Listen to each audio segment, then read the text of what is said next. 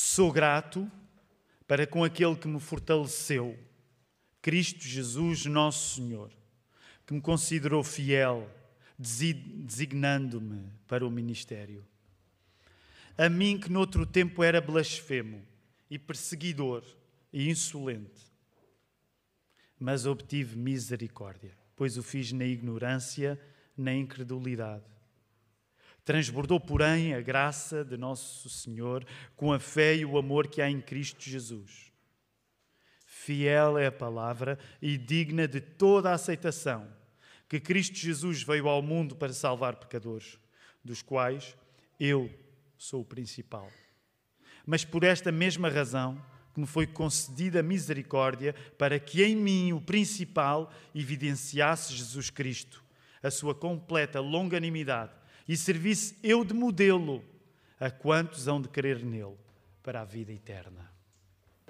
Vamos voltar aos nossos lugares que domingo, não esqueçam, não esqueçam que ainda antes de teres assistido a estes testemunhos, já um outro primeiro turno tinha assistido, portanto, uma quantidade semelhante de irmãos tinha estado a assistir. Portanto, nós estamos hum, de, assim, barriga cheia. Não, não é cheia demais, é cheia na, na medida certa.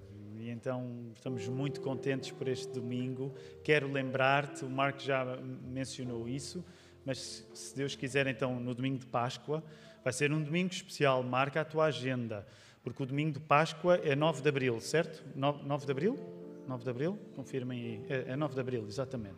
Ainda antes do domingo, já te vou falar brevemente acerca do domingo, não te esqueças que há sexta-feira, dia 7 de abril. Para nós, a Sexta-feira Santa é, é também um dia importante porque nos reunimos às 18. Então, sexta-feira Sexta-feira Santa às 18 nós vamos estar juntos aqui. E depois guardamos a energia toda. Sábado não fazemos nada, nada, ninguém se faz nada no sábado, porque domingo vai ter de acordar cedo para ir para o culto da ressurreição. O culto da ressurreição é aquele culto que nós temos feito nos últimos anos nas margens do rio Tejo. Se não souberes onde é, nós vamos dar-te informações, mas junto às margens do rio há um café ali na zona de Belém chamado Café. Nós temos de nos encontrar lá por volta das seis e meia da manhã, seis e meia da manhã, quando ainda é escuro, porque queremos ter o privilégio de fazer um primeiro culto com o sol a nascer e lembrar a mais bela aurora de sempre, que foi aquela de, da ressurreição de Jesus. E depois, não, não ficámos despachados, esse é só o primeiro culto, ok, desse dia. Vimos para a igreja e fazemos uma espécie de segundo culto, não é bem culto, mas é o, é o pequeno almoço comunitário. Depois vamos dar detalhes, fazemos um almoço comunitário lá em cima. E nesse dia, extraordinariamente, não vamos fazer dois cultos depois, como é o nosso costume, mas vamos juntar todos num só. Ainda não temos o detalhe se será às 10, se às 10 e meia, depois nós anunciamos isso, mas significa que todos os diáconos e as pessoas que servem na nossa igreja, que são muitas, vamos ter de fazer um milagre aqui, porque isto vai ter de ficar tudo cheio de cadeiras aqui à frente, vamos ter de caber todos aqui. E já não é fácil, e lembrem-se que é dia de batismos, portanto vamos receber provavelmente família que vem assistir e amigos que vêm assistir, portanto lembra-te, domingo, e vai ser muito bom, se Deus assim permitir, vai ser muito bom, e depois sim, depois de ser dada a benção apostólica, podes ir para casa e, e orares. Obrigado, Deus, a Páscoa é boa, mas já acabou. Vamos até à palavra. Então marca isso tudo na tua agenda. Eu quero pregar uma mensagem, não quero ser muito longo, até porque todos já ouvimos tantas coisas e nos sentimos inspirados, mas nós fazemos mesmo questão, naturalmente, de que a palavra seja o centro e que ela seja pregada para nós esta manhã ainda. A mensagem que eu te quero pregar nesta manhã chama-se O pior somos nós. O pior somos nós. A coisa mais fácil do mundo é ver o mal nos outros. O apóstolo Paulo, já vamos voltar às palavras dele, sabia também ver o mal nos outros. Mas quando o assunto era esse, o assunto do mal, o apóstolo Paulo sabia que o mal maior não era o mal que ele encontrava nos outros, era o mal que ele encontrava em si mesmo. Só Jesus te dá essa perspectiva que o apóstolo Paulo tinha, que é quando tu pensas no mal, não olhas preferencialmente para os outros, mas olhas preferencialmente para ti. E quando tu olhas desta maneira para ti, só Jesus te leva a olhar para ti desta maneira. Por um lado, tu vais ganhar uma humildade muito radical. porque tu vais mesmo ser humilde diante dos erros que descobres em primeiro lugar em ti e não nos outros. Mas com essa humildade radical vem também uma transformação. E é isso que nós queremos pedir nesta hora ainda oração a Deus, que Ele nos dê a humildade e a transformação. Vamos orar? Querido Deus, que festa, que alegria hoje nesta casa de oração. É uma alegria que nos eleva Ó oh, Senhor, e não acontece só aqui na Lapa, acontece em tantos outros lugares nesta cidade, neste país, por todo o mundo, em horários. Alguns já aconteceram, outros estão para acontecer, mas todo o mundo no domingo, que é o teu dia de um modo especial. Ó oh, Senhor, em todo o mundo nós uh, encontramos irmãos que se levantam para declarar que tu és bom. Ó oh, Senhor, e isso deve dar-nos uma uma, uma alegria única, especial. E é isso que nós te estamos a pedir, porque sabemos que hoje o teu plano para nós, na abertura da tua palavra neste texto bíblico, é nós sermos mais humildes e estarmos mais transformados. E é isso que nós te estamos a pedir nesta hora. Dá-nos a humildade, ela é-nos custosa. Tu sabes quanto ela me custa a mim. Senhor, mas dá-nos a humildade, a confiança total em Ti, de uma maneira que o que acontece em nós vai muito além das nossas expectativas para a nossa vida. Mas o que acontece em nós é aquilo que tu queres que aconteça em nós. Nós queremos pedir-te em nome de Jesus que a tua vontade possa ser cumprida em nós. E que isso signifique, Senhor, que nós saiamos desta casa de oração ainda mais alegres do que entramos. Nós pedimos estas coisas boas todas, nós que não somos muito bons, mas pedimos-te estas coisas boas todas porque isto não está relacionado com a nossa qualidade, mas está relacionado com a tua qualidade, que és Deus Pai, Filho e Espírito Santo. E por isso é que nós assinamos esta oração em nome de Jesus Cristo. A igreja pode responder com convicção? Vamos lá, palavra, vamos, vamos, vamos. É a semana número 3 do estudo desta carta primeira carta de Paulo a Timóteo. E uma das coisas que eu quero chamar a tua atenção nesta mensagem hoje é que uh, há algumas coisas acerca de Paulo e há algumas coisas acerca de Timóteo que ficam mais evidentes nesta carta.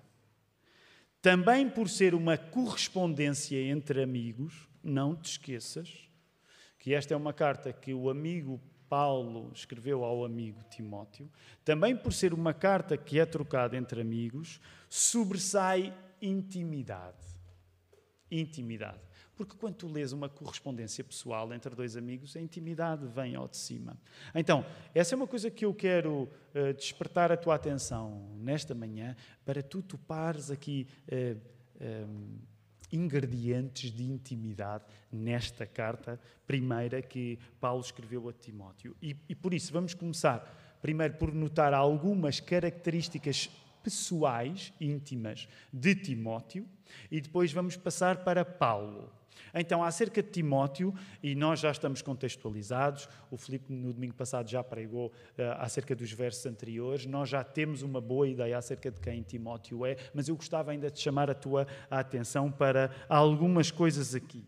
Uh, Timóteo era o homem de confiança de Paulo.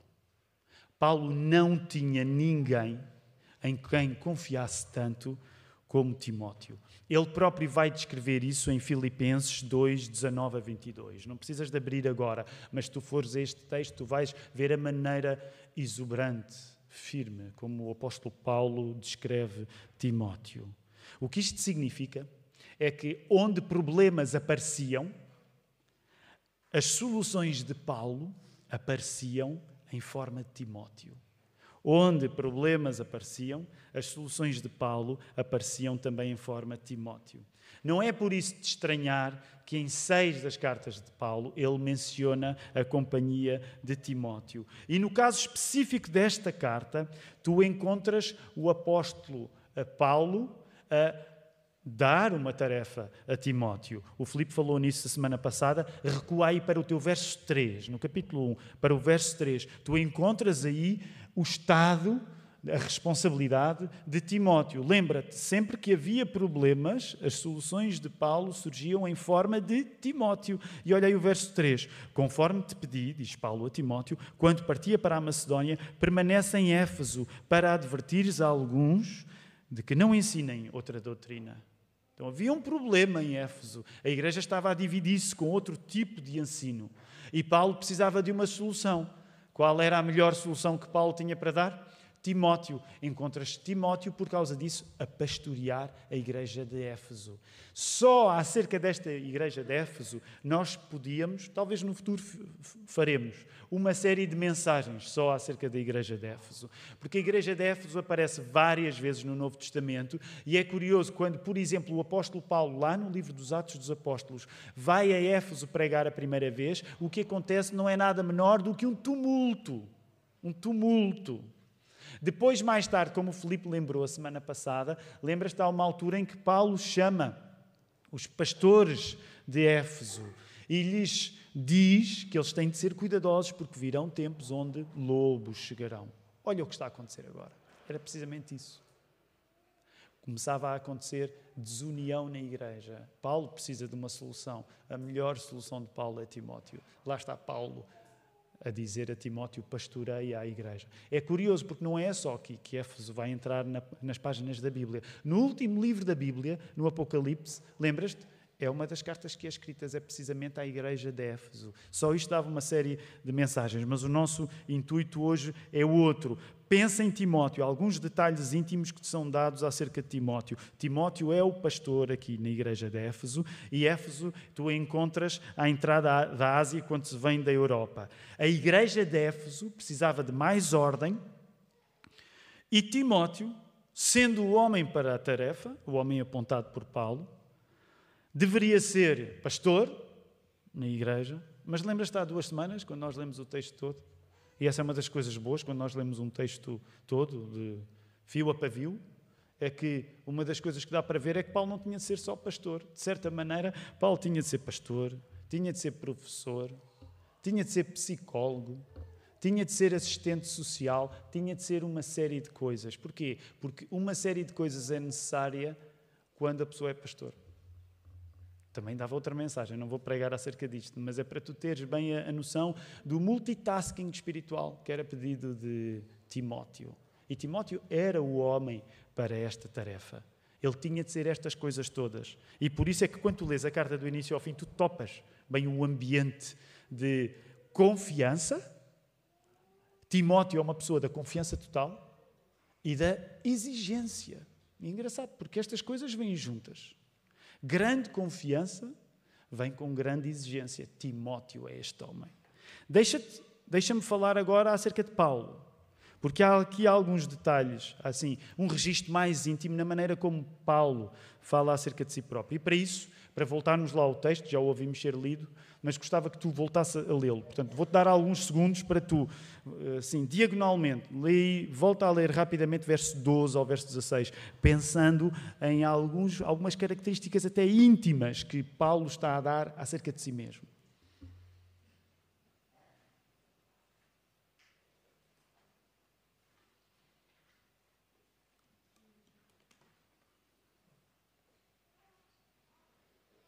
Uma das coisas que Paulo te está a dizer quando tu lês este texto é que ele foi um pastor, ele é um pastor, contratado por Jesus.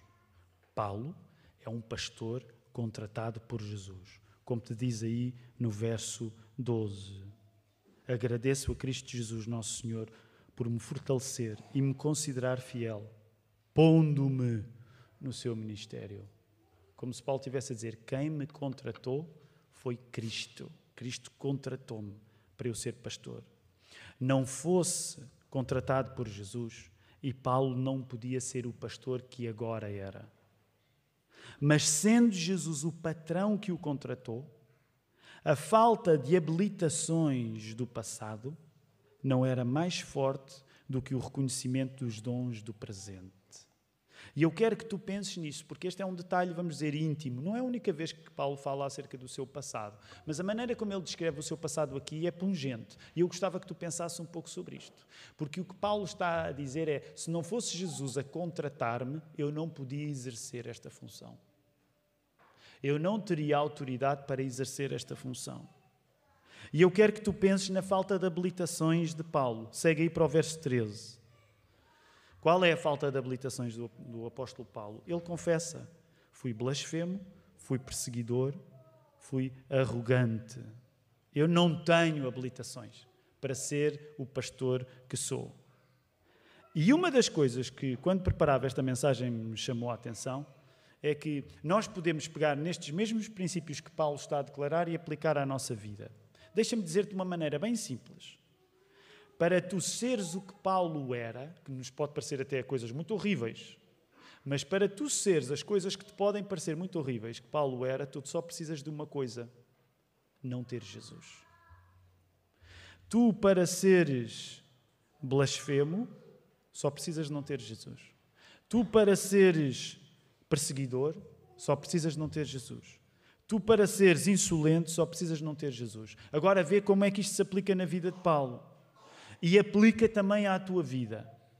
Tu, para seres mau com a boca, que é o que blasfemo significa, só precisas não ter Jesus. Tu, para seres mau com as mãos, que é a ideia de perseguir no sentido de fazer tudo ao teu alcance fisicamente para perseguires alguém, tu só precisas não ter Jesus. Tu, para seres mau com a tua vontade, que é aquilo que está na ideia de insolência também, tu só precisas de uma coisa, que é não ter Jesus. Encontras essa frase. Tu, para seres estas coisas ruins todas, não precisas de um especial talento. Só precisas de não ter Jesus. É por Paulo saber isto que ele sabia que aquilo que lhe tinha valido não foi o que era seu, não foi a sua personalidade, não foi o seu currículo. Ele não tinha currículo para ser pastor. Ele sabia que não tinha sido o seu passado a colocar no lugar onde ele hoje estava. Logo, aquilo que tinha permitido com que Paulo estivesse numa nova fase da vida, numa fase de mudança, não era o que era seu, mas era o que era de Deus. E o que é que era de Deus? A misericórdia. Aplica isto à tua vida. Tu, para estares onde estás hoje, tu não precisaste de nada que já tinhas. Porque aquilo que já tinhas sem Jesus podia levar-te ao mesmo lugar onde Paulo estava. Tu, para estares onde estás hoje, tu só precisas de uma coisa, que é a misericórdia de Jesus. A misericórdia de Jesus. E a misericórdia de Jesus foi maior do que a ignorância e a descrença de Paulo. É a atitude de graça de Deus que, tendo sido abundante, e se juntando à fé e ao amor, transbordou em Paulo. Olha aí para o verso 14. Eu vou agora ler na Almeida, na tradução Almeida, século 21, eh, mas eu quero que preste atenção ao teu verso 14. Nesta tradução diz assim: E a graça de nosso Senhor Jesus transbordou com a fé e o amor que há em Cristo Jesus. Alguém tem outra tradução para o verbo transbordar? Superabundou. Aliás, que foi na primeira tradução que eu li na Almeida Revista e corrigida. Alguém tem outra tradução ainda? Ok, chega. Estas duas traduções. Deixa-me dizer como é que está lá no grego, porque a palavra do grego é interessante. Sabe, nós não precisamos de saber gregos, ser estudantes do grego, para que ao lermos a palavra compreendamos coisas importantes acerca da, da palavra lá. A palavra no grego que está aí para transbordar diz assim: hiperepleonasem. Hiperepleonasem. Agora, vou-te pedir, porque mesmo sendo uma palavra grega, tu não precisas ser estudante do grego, provavelmente percebeste duas ideias aí. Porque são ideias que nos chegam em palavras em Portugal. Hiperepleonasem. Portanto, Paulo está a dizer, Paulo está a dizer, verso 14, que a graça de Jesus hiperepleonasem. Quais são as, pelo menos as duas coisas que tu entendes quando ouves esta palavra no grego? Qual é a primeira palavra que tu conheces e que aplicamos hoje? Hiper. Não é mini. Não é super. É hiper. Qual é a segunda palavra que tu ouves e que podes reconhecer? Pleonasm, o que é que nos faz lembrar no português? É o quê? Um pleonasmo. O que é que é um pleonasmo? É muitas vezes aquilo que nós também podemos chamar uma redundância, um exagero. Sabes que há algumas traduções, a melhor maneira de traduzir isto, hiperpleonasmo algumas, uh, algumas das traduções em português, se nós quisermos ir mais junto à letra, nós dizíamos transbordou excessivamente. O que até seria uma coisa que um professor português corrigiria a um aluno se ele tivesse dito eh, transbordou excessivamente. Porquê? Porque nós diríamos não vale a pena colocar excessivamente na palavra transbordar, porque transbordar já implica excesso. Mas o que eu quero dizer-te é que quando o apóstolo Paulo fala acerca daquilo que Deus fez na vida dele, ele só tem uma linguagem que é a linguagem do excesso. O que fez Paulo deixar de ser um blasfemo, o que fez Paulo deixar de ser um perseguidor, o que, de, o que fez Paulo deixar de ser um insolente foi Deus em modo hiper, foi Deus em modo pleonasmo. Consegues perceber a força da ideia? Vamos aplicar isto à nossa vida. Ah, mas eu não sou Paulo, eu não tenho a vida de Paulo. Não te esqueças daquilo que dissemos há dois domingos. A tua vida é a mesma de Paulo, porque quando tu és cristão, a igreja é a tua vida. E, portanto, aquilo que Paulo está a viver aplica-se a ti. Então, eu quero que tu te coloques no lugar de Paulo. Nunca tomes o que Deus fez por ti como coisa pouca. Deus nunca fez uma coisa mini por ti. Deus nunca fez por ti uma coisa em saldos. Deus nunca fez por ti uma coisa em liquidação total. O que Deus fez por ti foi hiper. O que Deus fez por ti é pleonástico. O que Deus fez por ti é exagerado.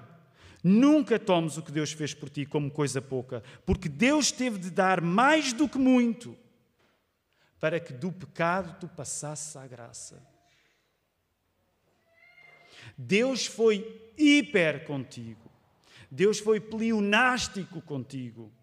Deus foi exagerado contigo. E isso tem uma medida concreta, não é uma ideia vaga. A medida concreta do hiper que Deus foi contigo, a medida concreta do pleonasmo que Deus fez contigo, a medida concreta do exagero que Deus fez contigo foi a morte do Senhor Jesus por ti. Foi a morte do Senhor Jesus por ti. Deixa-me aplicar isto de uma maneira simples, até num dia em que tivemos o privilégio de ouvir 10 testemunhos de fé. Em tempos recentes, nesta igreja, nunca ouvimos tantos. Deixa-me dizer-te uma coisa: tu topas, dependendo do testemunho que estás a ouvir, que há histórias diferentes aqui. Mas hoje há uma boa quantidade, e deixa-me dizer isto de uma maneira carinhosa, obviamente, eh, mas há uma boa quantidade dos testemunhos dos nossos filhos. Meus, só meus eram dois. Um, e para muitos de nós, pais, hoje ouvimos o testemunho dos nossos filhos. E é muito fácil que quando ouvimos o, o, testemunho dos nossos filhos, se eles, como nós, por exemplo, foi o meu caso também, se eles foram educados na igreja, é muito fácil haver uma certa tendência em nós em achar que, sendo eles meninos da igreja, sendo eles meninos da igreja como eu fui, é como já tivessem nascido no colo de Jesus. Ninguém nasce no colo de Jesus. É como se aquilo que tivesse sido necessário para salvar os meus filhos que foram educados na igreja, é como se aquilo que tivesse sido necessário para salvar os teus filhos que foram educados na igreja não seja tanto como aquele testemunho em que tu ouves em que alguém que fez 30 por uma linha e que tinha tudo para dar errado, mas que de uma maneira quase miraculosa foi salvo. E nós muitas vezes temos essa tendência, nós, os nascidos na igreja, de achar, bem, Batizar é a coisa que eu agora tenho de fazer, não é? Não, não, não, não, não, não posso ficar para sempre sem batizar. É, é quase como se fosse um ritual de passagem. Deixa-me dizer-te: o batismo não é um ritual de passagem para os batistas. Nós não vamos batizar eh, este pessoal porque está na hora. É verdade que nós usamos até depressão para que eles sintam, para que haja o quê? Aquilo que eles próprios disseram, o um entendimento da obediência. Mas a graça que foi necessária para salvar, por exemplo, um filho de um pastor é a mesma graça que é necessária para salvar um assassino que estava crucificado com Jesus na cruz. Portanto, mesmo que tu tenhas sido educado na igreja, nunca então, ah, para mim não foi preciso grande coisa, porque eu, eu acreditei sempre, nunca me revoltei, fazia tudo o que os meus pais me diziam, era uma criança até um bocado, sim, sim. Deus foi hiper contigo.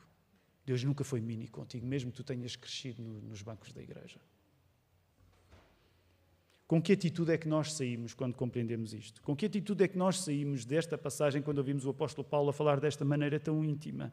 Com que atitude é que tu sais quando Deus é hiper contigo? Tu sais com uma atitude em que reconheces o que Paulo reconheceu. O que é que Paulo reconheceu? Olha aí o que é que Paulo reconheceu. Verso 15. Esta palavra é fiel e digna de toda a aceitação. Cristo Jesus veio ao mundo para salvar os pecadores, dos quais eu sou o principal. Que outra tradução tens na tua Bíblia para principal, se tiveres outra? Sou o principal. Que outra tradução tens na tua Bíblia, se for diferente? Alguém tem outra tradução? Todos têm o principal? O pior. Mais alguém tem outra tradução? Há quem tenha o maior. Sabes que o termo usado aí eh, até enfatiza o primeiro. E é muito interessante. Não temos tempo agora para ficar aqui, mas a ideia do primeiro, protos. Portanto, a ideia é que se tu tivesses de juntar os pecadores tudo, todos, imagina, deixa-te ir atrás da imaginação do apóstolo Paulo. Se tu tivesses de juntar todos os pecadores que Jesus salvou, todos. E geralmente, quando estamos a pensar em pecadores, não é por eles serem bons, porque se eles fossem bons, não eram chamados pecadores, é por eles serem quê? Maus. Então, se de repente se tivesse de juntar todos os pecadores do mundo, Imagina quem é que era o primeiro a entrar. Era o apóstolo Paulo, ele olhando para si. Então é esta atitude que o apóstolo Paulo tira quando ele pensa que Deus foi hiper consigo, quando ele pensa que Deus foi exagerado com ele na sua graça. Queres saber o que o mal é? Começas sempre por ti. É essa atitude. Sempre por ti. Deixa-me tentar resumir esta ideia. Ela dá para muito, mas temos de terminar esta mensagem. A pessoa com quem Deus foi hiper reconhece pelo facto de saber o que o mal é, preferencialmente em si. Dou-te um jogo para tu praticares ao longo desta semana. Vais andar ao longo da semana e vais procurar as pessoas com quem Deus foi hiper.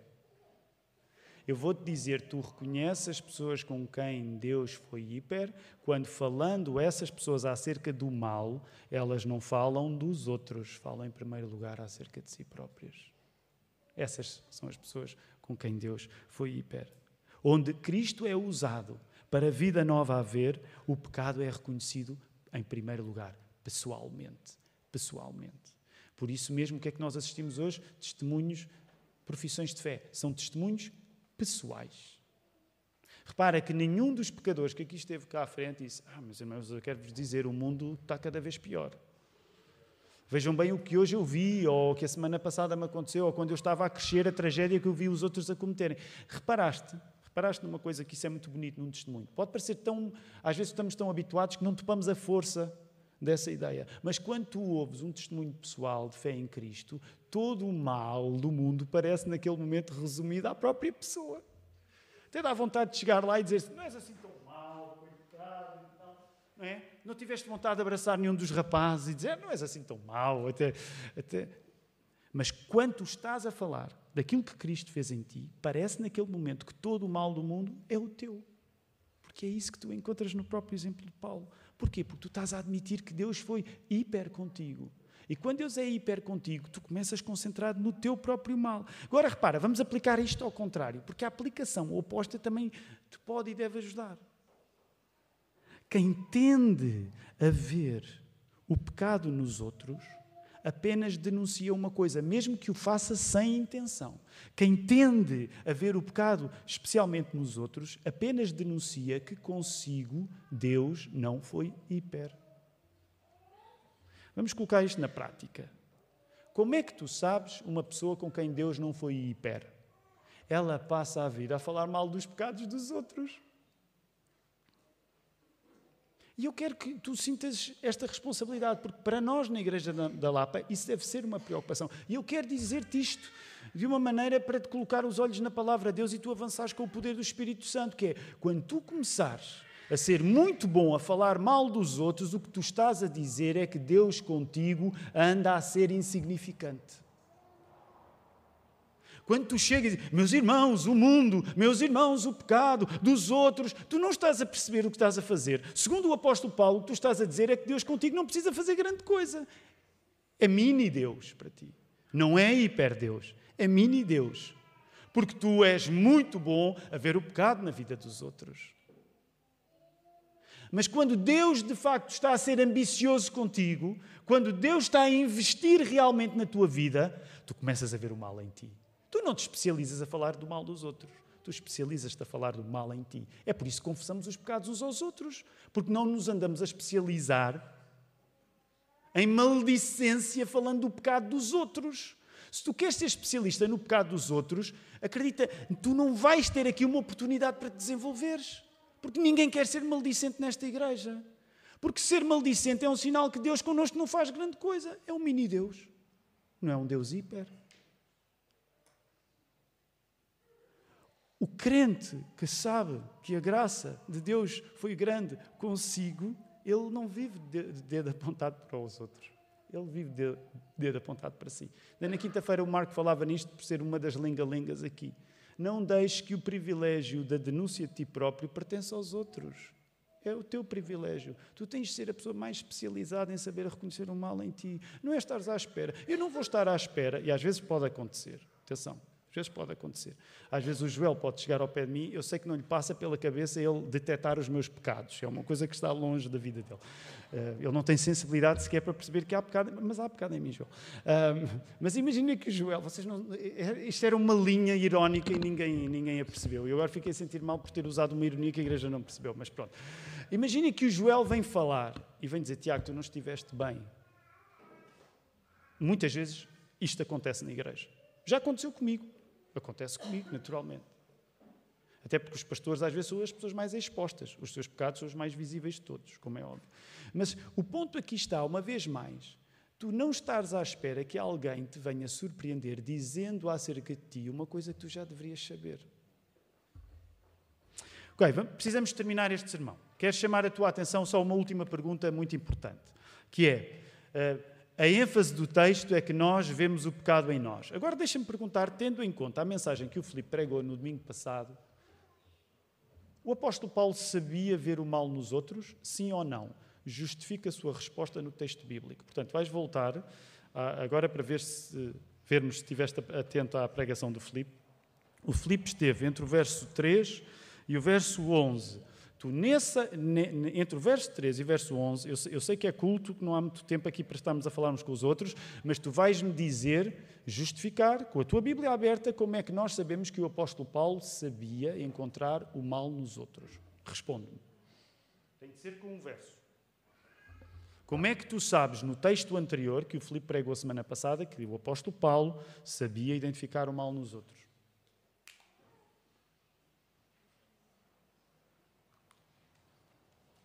Vamos lá. Como é que tu sabes? Aponta aí os versos. Como é que tu sabes que o apóstolo Paulo não era cego para as coisas más que as outras pessoas à volta dele faziam? Aponta aí versos. Como?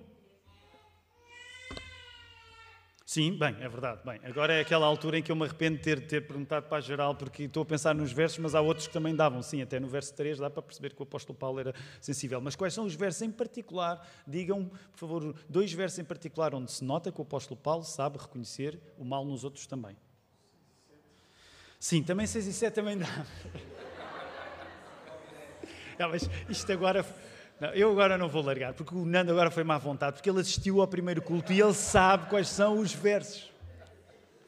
Ele agora foi mesmo só para tornar isto difícil, porque ele já esteve no primeiro, ele sabe quais são os versos. E agora, ah, o 6 e o 7 também dá.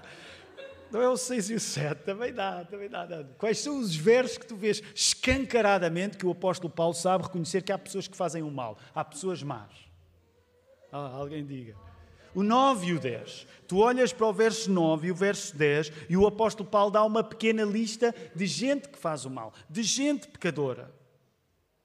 Portanto, eu quero lembrar isso, porque quando tu olhas para o verso 9 e para o verso 10, tu tens de juntar aquilo que está no verso 9 ao verso 10 àquilo que está no verso 15.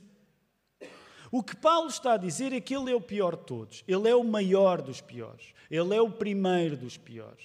Certo? Agora, deixa-me usar uma expressão, e eu sei que ela é forte, não, não, não quero chocar ninguém por isso, mas eh, deixa-me usar a expressão nojo, no sentido de repugnância, não é no sentido de luto, não é? Antigamente nojo era mais usado para luto, hoje é no sentido de repugnância, que nojo. Deixa-me ser cuidadoso usando esta expressão, mas deixa-me usar esta expressão porque esta é parte da pregação do Evangelho para ti esta manhã. O apóstolo Paulo sabia detectar bem quem era pecador. Olha lá, ele deu nomes a esses pecadores. Na, na Almeida, século XXI, diz transgressores, insubordinados, incrédulos, pecadores, ímpios, profanos, matam pai e mãe, homicidas, devassos, homossexuais, exploradores de homens, mentirosos, proferem falsos juramentos, tudo o que é contrário à sã doutrina. O apóstolo Paulo está a dar nomes a essas pessoas. E muitas vezes pode haver, até da nossa tendência, uma, espécie de, ah, pois esses é que são os maus.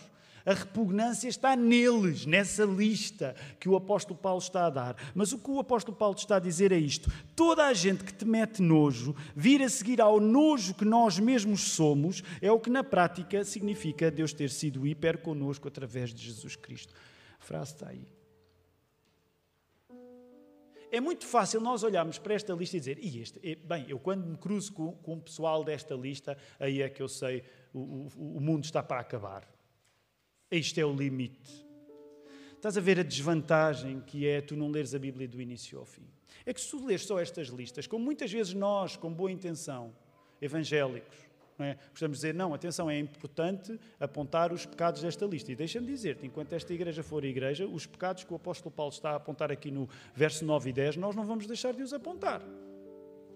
Porque se eles, se eles são apontados como pecados, nós não vamos dizer, ai, mas hoje não fica bem, ai, hoje é. Não, nós acreditamos que a Bíblia é a palavra de Deus, portanto, mesmo quando diz coisas que desafiam o nosso entendimento do tempo que nós estamos a viver, nós alinhamos com a Bíblia, mesmo que isso nos coloque num lugar difícil. E a Igreja da Lapa fica num lugar difícil por acreditar que o apóstolo Paulo está aqui a dizer é verdade e que esta gente, o verso 9 e verso 10, é mesmo pecadora. Nós acreditamos no que o apóstolo Paulo está a dizer, ok? Mas o meu ponto, o ponto de ênfase que tu tens de perceber no texto é que a ênfase, quando se fala de pecado, neste capítulo, não vai para esta gente má. A ênfase vai para o apóstolo Paulo. Porque se o apóstolo Paulo tinha acabado de dizer esta gente toda imoral, devassa por aí fora, mas eu quero vos dizer que eu, pensando em pecadores, eu sou o primeiro. Eu venho à frente do que estes. E porquê é que é importante nós dizermos isto? Porque muitas vezes há uma arrogância em nós, que é o contrário da humildade. Ainda esta semana tínhamos esta conversa. algumas pessoas aqui na igreja. É muito fácil tu olhares para estas pessoas que consideras moralmente desclassificadas e pensares o apocalipse está por vir. Isso é só sinal que Deus está a ser mini contigo e que tu não estás a receber da graça exuberante de Deus. Porque quando tu recebes da graça exuberante de Deus através de Jesus, tu olhas para estas pessoas que fazem o mal e não dizes que elas não fazem o mal. Elas fazem de facto o mal, mas tu sabes que o melhor mal que tu conheces não é o destas pessoas, é o teu. Tu não te especializas a dizer, Ei, o mundo vai mesmo acabar porque isto está uma desgraça. Os cristãos não são chamados a ter um discurso de desgraça. É óbvio que nós nos entristecemos com muita coisa que está a acontecer em 2023, claro que sim. Mas a pior coisa que está a acontecer em 2023 é o teu pecado, não é o pecado dos outros. Ou tu julgavas que em 2023 a pior coisa que te ia acontecer era os outros fazerem alguma coisa má? A pior coisa que te vai acontecer em 2023 é tu fazeres alguma coisa má. Não é os outros. É por isso que, tendo em conta as coisas que tão facilmente tu fazes de mal e eu faço de mal e todos fazemos de mal, ou nós temos aqui uma coisa mesmo exagerada, mesmo hiper, mesmo pleonástica, ou não há cura para ninguém. E é o que o apóstolo Paulo está a dizer. Eu sei que coisa é essa. É a morte e a ressurreição de Jesus. Ela é maior do que toda a desgraça que o mundo nos possa trazer em 2023. Eu sei quem é o maior dos pecadores. É isso que tu sabes. Quando tu pensas em pecadores e quando Deus está a ser hiper contigo, tu sabes, o maior trabalho que Deus está a fazer é na minha vida. Não quer dizer que os outros não têm o privilégio de Deus trabalhar bem na vida deles, mas tu dizes, o maior trabalho é no meu mal, não é no mal dos outros. Repara, para terminar, isto aplica-se, este princípio aplica-se nos procedimentos quando nós, o Marco agora esteve a preparar este grupo grande de batismo, e uma das coisas que significava quando os pastores falávamos uns eh, com os outros acerca deste assunto e na maneira como o Marco encaminha, e no passado o Filipe tem feito isso, eu tenho feito isso também, quando somos nós a encaminhar uh, os testemunhos de fé, é óbvio que tu, tu tens sempre um exagero intencional nos testemunhos de fé numa igreja batista. E esse exagero é o foco estar no pecado da própria pessoa. E nós sabemos que essa característica, ela hoje é vista como doentia. As pessoas de fora poderão dizer, pá, essa vossa obsessão pelo pecado, lá estão vocês, pecado, e eu sou pecador. Mas eu quero que tu compreendas o paradoxo do Evangelho. Se tu não tiveres essa obsessão pelo pecado, o facto de não teres um currículo à altura das coisas boas que Deus te dá hoje, tu não percebes a imensa graça que Deus te deu através de Jesus Cristo. Quando tu não tens uma noção de que o pior mal que tu conheces é o teu, tu não tens a noção da coisa maravilhosa que Deus faz em ti quando tu te tornas filho dele através da morte expiatória substitutiva em Jesus Cristo. É por isso que quando esta miudagem toda, a miudagem gente mais velha, quando eles fazem o testemunho, uma das coisas que tem de ser claro é que eles precisam de se batizar porque há um problema que eles precisam de resolver. E se eles não tiverem o problema resolvido, tu não vais lá com testemunho. Ah, eu e Deus sempre fomos unha com carne. Ah, eu, quando, eu e Deus sempre fomos uma harmonia. Não é isso que o Evangelho diz. Se tu e Deus forem uma história de harmonia sempre, tu tens um mini-Deus. Porque não foi um hiper-Deus que deu Jesus e é por isso que eu quero convidar-vos a não terem vergonha de assumirmos as coisas desgraçadas que nós fomos. O apóstolo Paulo sabia, o currículo é uma desgraça, o meu currículo. Eu agora sou chamado a ser responsável de uma igreja que eu persegui. Eu agora sou chamado a falar de um Deus que eu quis aniquilar, de certa maneira. Portanto, esta coisa desgraçada que nós somos, esta falta de currículo, esta falta de habilitações, de facto tem de ser assumida por nós.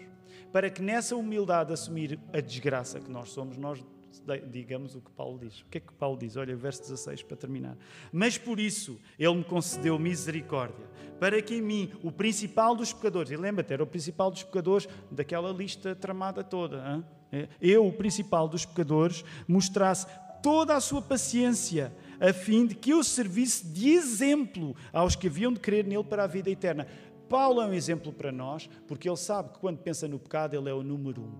Tu serás um exemplo para alguém enquanto cristão, quando, sinceramente, ao falares do mal que há no mundo, tu fores o número um.